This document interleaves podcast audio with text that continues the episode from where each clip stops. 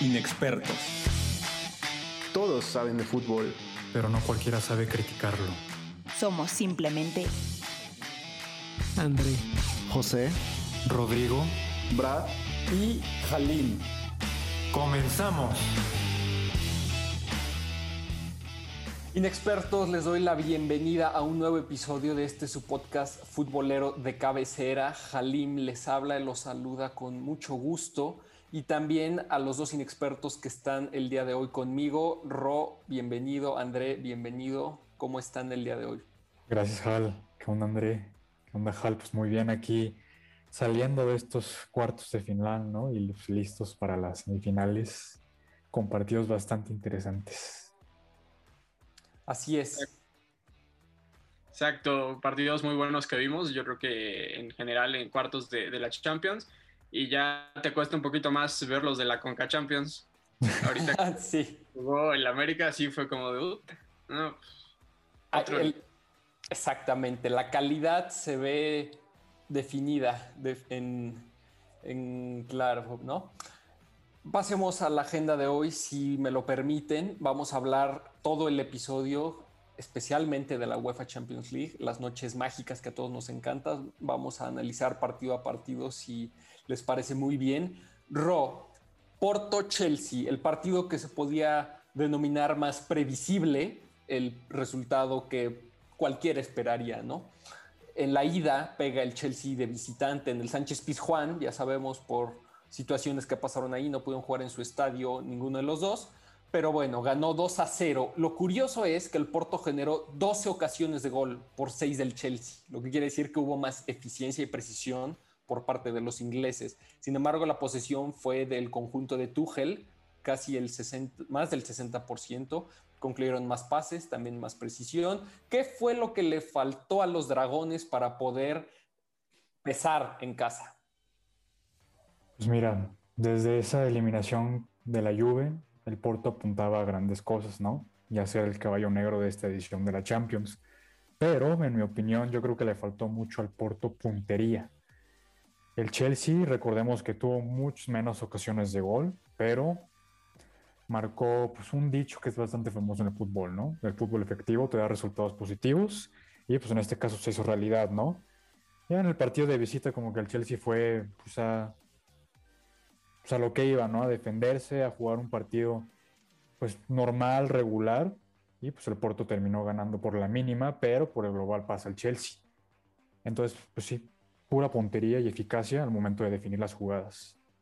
Claro, concuerdo contigo, tantos de Mason Mount y Ben Chilwell. André, ¿tú esperabas alguna sorpresa por parte del Porto en la vuelta o siquiera imaginaste por algún segundo viendo al Porto en semifinales? La verdad es que no, porque desde que llevó Tomás Tuchel, la verdad es que es un Chelsea muy sólido, o sea, solo ha perdido un partido, aparte de este, de, la vuelta, que fue contra el West Bromwich en, la Premier, y que por quedarse con un, con un hombre menos, pues ya termina siendo goleado, pero yo pienso que el Chelsea hasta eso juega los dos partidos bastante con el freno de mano, no, o sea, no, esto no es cuestión de, como dirían en el boxeo, pues de, estar soltando golpes, sino pues de dar los indicados y de noquear al rival. E y eso hizo precisamente porque también incluso yo creo que se reserva, sobre todo en el partido de vuelta, a varios jugadores. No entra Werner, no entra Kovacic, entran eh, Pulisic, por ejemplo. Entonces yo creo que el Porto llegó hasta donde podía llegar. Yo creo que llega un poco más lejos de lo que cualquiera se hubiera imaginado pero el, Chelsea simplemente por la calidad que tiene en su plantel es, es mucho más que, el equipo portugués, que incluso este año no va a ganar ni, su liga, entonces se va a quedar sin nada este año el equipo del Tecatito. Lastimosamente, así va a ser en el partido de vuelta, como ya mencionaron. El Porto pegó de visita 1-0, no le alcanzó, necesitaba otro para mandar a la largue. Ahí tuvieron las mismas ocasiones de gol, 8. La posesión le perteneció al Porto por 4% más de diferencia y estuvo muchísimo más parejo. Se aventó un golazo Taremi al final, que bueno, ya de, poco o nada sirvió ese gol, pero dejó una muy bonita postal, yo creo.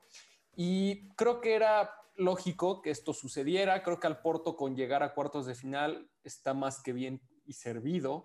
Y lamentablemente ahí el Tecatito tuvo una que no pudo encontrar dirección de gol, pero si no, hubiera tiempos extras. Pero bueno, creo que este era el partido que todos ya teníamos más que cantado, entonces pues por eso no le dedicamos mucho tiempo y vámonos con los siguientes.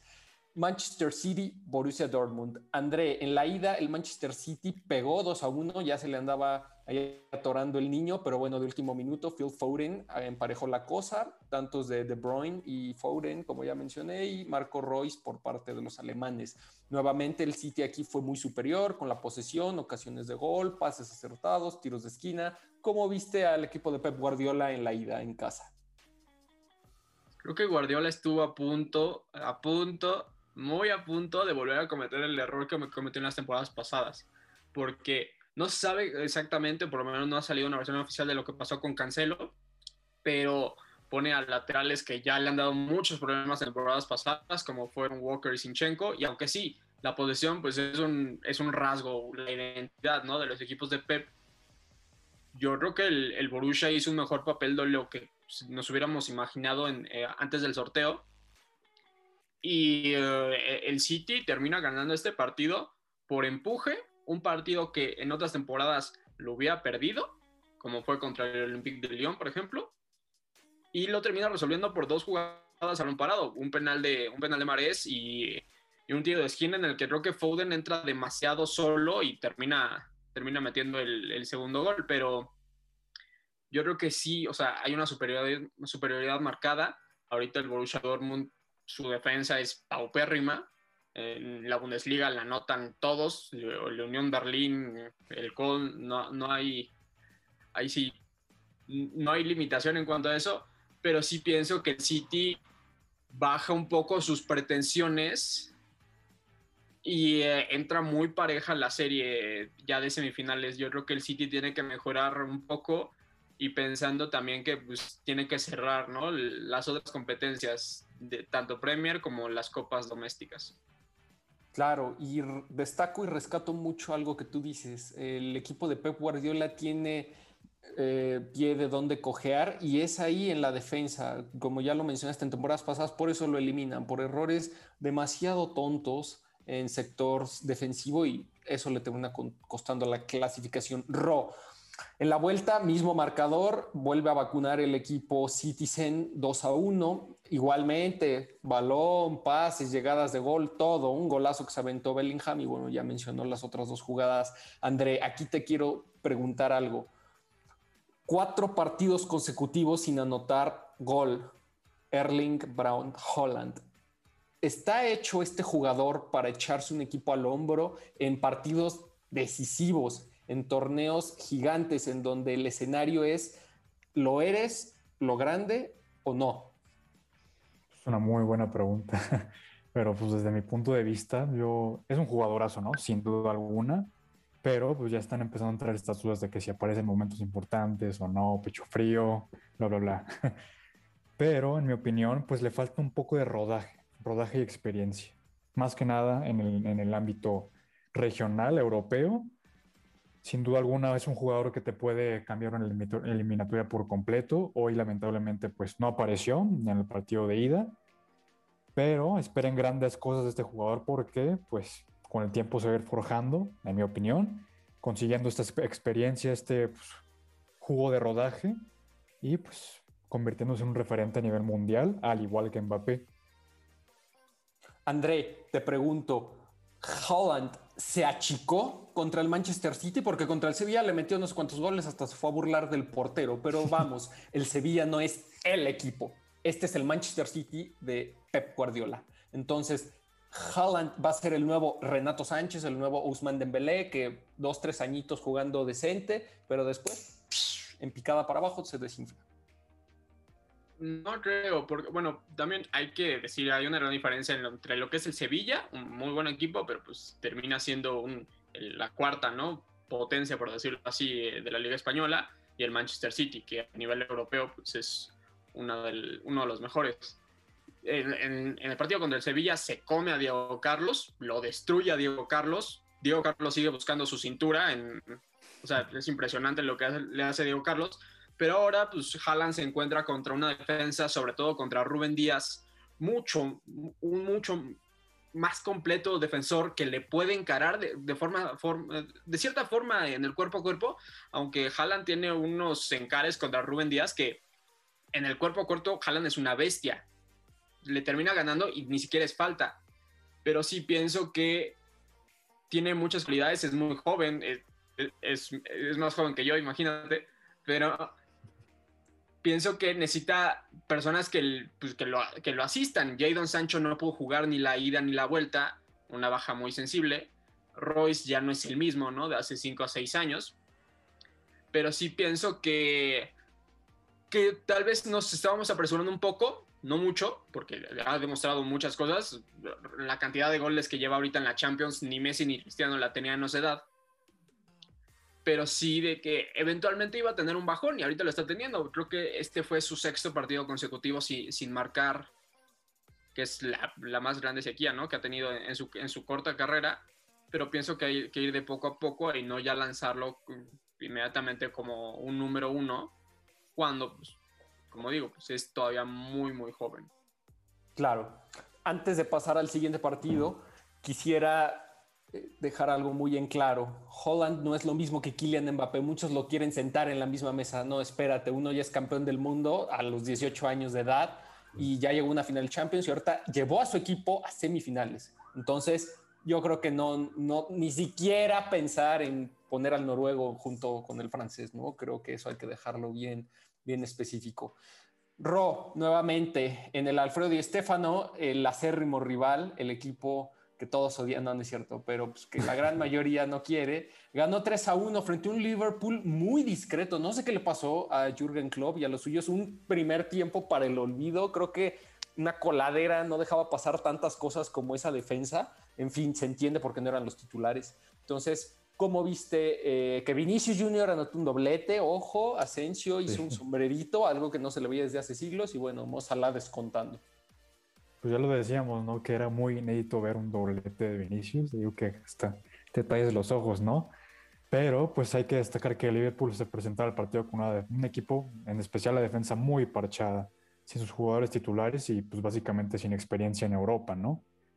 Que este joven eh, turco Kavak, pues le falta obviamente... 4 que igual en la Bundesliga pues va pésimo en los últimos lugares. Pero sí, ¿no? Muy sorprendente el rendimiento de Liverpool. No es el mismo Liverpool, obviamente, del 2019.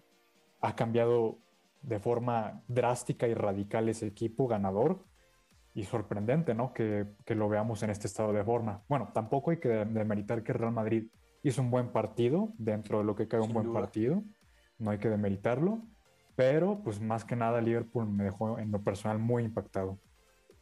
Claro, André, no sé si concuerdes o difieras conmigo, pero creo que hay que hacer plausible lo que hace el equipo madrileño jugando el martes pasado contra el Liverpool, ganando 3 a 1, después el clásico, jugándose la liga y vuelve a jugar contra el Liverpool. Tres partidos con una exigencia de un nivel grotesco y sacó a flote los tres partidos. Obviamente hoy fue a defender el resultado, hoy no fue a ganar el Real Madrid, pero lo hizo muy bien y contra un Liverpool que poco o nada te podía hacer. ¿Cómo ves el rendimiento del Real Madrid? Que vuelvo a repetir, creo que hay que serlo discernible. Sí, por supuesto. Y voy a decir algo que tal vez me voy a arrepentir mañana cuando vea este video. Pero esto es el Real Madrid. Esto es o sea, le cuesta un mundo un partido contra el Cádiz, le cuesta un mundo un partido contra el Levante, se atasca en un partido contra el Osasuna. Pero le das tres partidos seguidos de esta exigencia y te saca los tres. No con, no con el mismo brillo que como te lo hubiera sacado cuando estaba Cristiano, porque pues ahí hubiera ganado los tres con un poco más de solvencia. Pero yo creo que sobre, sobre todo este partido, una vez que ves que Salah te falla una, que hace tres años la hubiera, o sea, sin ver, la hubiera metido, ahí es cuando te das cuenta de tanto un Real Madrid que sabe sufrir, que la única manera de que compite ahora es teniendo que hacer este, esfuerzo tremendo, que el mismo Zidane ya ha dicho, pues, que, o sea, en algún momento pues, esto se puede venir abajo. Y porque tienen muchísimas bajas. Pero combinado con un Liverpool que esta temporada ha sido pésima, ya se quedaron, ya no pueden ganar ningún título, viendo un Liverpool que había dominado de cierta manera la Premier la temporada pasada, había ganado la Champions, había llegado a una final de la Champions. O sea, que se junten esos dos factores, pues esto hace que, pues, el, el, Madrid, yo creo que estaba muy pareja la eliminatoria, pero pues el Madrid termina dejando en claro que, pues, aunque no esté a un mejor nivel, compite como ninguno en Europa. Así Estoy de acuerdo. No lo pudiste haber dicho mejor, André. Eso es el Real Madrid y por eso muchos lo denominan el rey de Europa. Pasemos al último partido. Desgraciadamente no está aquí el señor Brad Pérez, que me hubiera encantado destrozar a su Bayern Múnich. Pero seguramente va a haber este episodio. Entonces, un saludo grande, Brad. Vamos a comenzar la comida de tu equipo. André, el partido de ida creo que fue para mí el mejor de esta jornada de cuartos de final. Un partido lleno de de jugadas de gol, de peligro, de dramatismo y que evidentemente no era apto para cardíacos. El Paris Saint Germain pega a domicilio apoyándole la corona al actual campeón. Obviamente en posesión, en llegadas, en todo, te voy a decir el dato, 31 llegadas del Bayern Múnich por 6 del PSG. O sea, la efectividad del PSG fue del 50%. Quiero escuchar lo que opinas sobre el doblete de Mbappé, de Marquinhos, de Neymar, la figura de Keylor, el descuento de Miula, de Chupomoting. Alguna vez habíamos, habíamos dicho aquí mismo que el Bayern, pues tal vez no era, o sea, el equipo que ganó todo la temporada pasada te, te abollaba, te, o sea, te trituraba, te destrozaba, pero por la pegada que tenía. Lewandowski no pudo estar, el mayor responsable ¿no? de esta cuota goleadora. Y pues el, el, sustituto que te cumple tal vez, pero pues no es ni de cerca lo mismo, pues es uh, Chupomotang, que aunque sí contribuye y todo, pues no, o sea, no, no es lo mismo, porque al final Lewandowski, si la temporada pasada hubieran dado balón de oro, él se lo hubiera llevado. Sí. Y bueno, al final de cuentas, yo creo que los dos partidos son muy diferentes el primer partido, pues el PSG una efectividad, sabía que tenía que hacer un partido así, partido al contragolpe, buscando los espacios, una defensa del Bayern, que pues es su punto más débil, sin ninguna duda. Y después el partido de, de vuelta, el PSG es mejor, sobre todo el primer tiempo. Neymar da una exhibición y, y te hace preguntar que por qué no está más, no en esta plática de del tercer mejor, ahí está en ese top 3 de los mejores jugadores del mundo. Pero sí, el, yo creo que el Bayern me sorprendió un poco su postura en, el partido de vuelta. Pensé que se iba a ir con todo, pero ellos sabían que si se iban con todo, el PSG los iba a volver a cazar a la contra. Entonces, fue ahí, o sea, yo pensé que en algún momento se iba a desfondar un poquito más, pero termina, yo creo que el PSG pasando justamente, porque al final escuchaba una televisión española, pues la posesión termina siendo una milonga. O sea, la posesión no te marca nada si no haces nada para, para buscar con lo que se gana en estos partidos, que son los goles.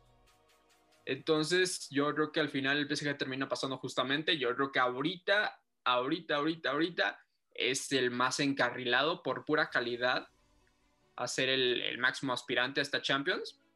Y porque ya lo hizo la temporada pasada también, se quedó muy cerca contra el Bayern Múnich. Entonces, yo creo que, como decías, el primer partido sobre todo, de lo mejor que hemos visto en esta Champions, el mejor partido, y yo, creo que de hace varios años, por lo menos de las últimas dos temporadas, no, se habían juntado ¿no? esta clase de jugadores. Pero sí, yo creo que el Bayern, pues sobre, sobre todo, veías la banca la única opción que tenía de cambio era Musiala y al final termina entrando Javi Martínez de centro delantero. Entonces ahí es cuando dices, pues sí, el Bayern, pues no sé si es un tema de director deportivo, un mal manejo. Dicen que Hansi Flick está nada de irse a la selección alemana, que porque tiene una muy mala relación con el, con el director deportivo del Bayern. Entonces, sí, y yo creo que, y me voy a volver a arrepentir de ese comentario, pero creo que esto hace más que ensalzar lo que hizo el Real Madrid, ganando tres Champions consecutivas. El, eh, y pues el Bayern pues va a ganar una y puede que gane una en tres o cuatro años porque termina siendo una potencia, pero pues sí, esto es la Champions y pues el PSG yo creo que por pura individualidad es mejor. Claro, justo tocas un tema al que quería llegar. Antes, recordarles, el Madrid ganó cinco seguidas cuando empezó la Champions. O sea, al Madrid ya no le gana ni Dios Padre, ¿verdad? Eh, Ro, hay un dilema en el fútbol que siempre es o gana el equipo completo, porque todos son muy buenos o buenos, o ganan las individualidades. Antes del campeón, del Bayern campeón de la temporada pasada, habían ganado equipos la Champions con puras individualidades. El tridente de Liverpool en el 19, el Real Madrid en el 18. Bueno, los tres Real Madrid antes, el Barcelona, ese tridente de Neymar, Messi, Suárez. Antes, otra vez el Real Madrid. Antes de eso, el Bayern con Robben Ribery. Bueno, esta fue la primera, bueno, de las primeras veces nuevamente que vemos a un campeón que gana no solo por un jugador como Robert Lewandowski, sino por un equipo completo, porque recordemos que en esa Champions que ganó hace un año el Bayern, bueno, tenías a Alfonso Davis en modo goleador también, en modo bestia, tenías a Serge Gnabry, Coman, Müller, o sea, todo el equipo funcionaba perfecto y si faltaba uno, no importa, en Bundesliga seguían siendo 5, 6, 7, 8 goles, eran goleadas monumentales. Entonces, te pregunto, este, esta dupla de Kylian Mbappé, Neymar y Keylor en la portería, porque creo que sin Keylor Navas el PSG no pasaba de ronda. ¿Crees que con estos tres jugadores le alcanza el PSG para llegar a la final? Ya no digamos alzar la copa, pero llegar a la final. Sí, le alcanza. Sí, claro. Sí, esta, esta serie se ha visto totalmente, pues, no- notable, ¿no? El surgir de estas indi- individualidades en el equipo parisino. En este caso, pues los jugadores más importantes, lo ya los mencionabas, Neymar, Mbappé y obviamente Keylor Navas en la portería, que yo estoy totalmente de acuerdo contigo. Sin Keylor no habrían pasado ni a Pío, pero sí, o sea, es increíble ver cómo estos jugadores que pues están, es- bueno, Neymar para mí es referente mundial, dio una exhibición en la serie y incluso pudo convertir el día de ayer gol, pero pues desgraciadamente no se dio. Pero sí, es, es increíble ver cómo estos jugadores son capaces de cargar un equipo que pues en defensa pues, tiene nombres muy... No tienen a nadie, eso es a, A lo que voy. O sea, no es Dagba, Keylor, Mbappé y Neymar, no, no saca la eliminatoria. sea, exacto. Sí, y en la es. media también jugadores como, pues, no sé, Danilo, Edisa Gana Gay, o sea, estos jugadores, ¿cuándo los, Los has escuchado tú? Lo de los laterales, sí, eh, sí, el- desde el primer partido, o sea, es como de, ¿en serio vas a salir a jugarle con esos laterales al Bayern? exacto. Sí, sí, sí. O sea, en, la- Y- en el primer partido, en el primer partido sufrieron mucho, pero ya en el segundo, pues ya, digamos que lograron escalonar un poquito más y poder contener un poco más. Y sobre todo pensando que Coman y Sané fueron los extremos. Lo de Sané, me pregunto por qué bajó tanto el nivel. Mejoró un poco en la segunda parte, pero la verdad es que no. Lo de Sané me decepcionó bastante. Pero en la Champions pasada tenía Nabri y tenía Perisic. Perisic, ahorita en el Inter, Nabri, eh, positivo por COVID. Después Lewandowski lesionado, Goretzka lesionado. Pues la verdad sí, muchas lesiones y muchos, muchas cosas que resolver para el Bayern. Así es. Y André, Ro, les voy a preguntar su predicción de final. No me den campeonadas, quiero saber quién pasa de serie. André, Chelsea o Real Madrid. No, es que yo, o sea, siendo coherente con lo que he dicho en, en estos minutos, el Real Madrid, yo creo que va a ser muy pareja.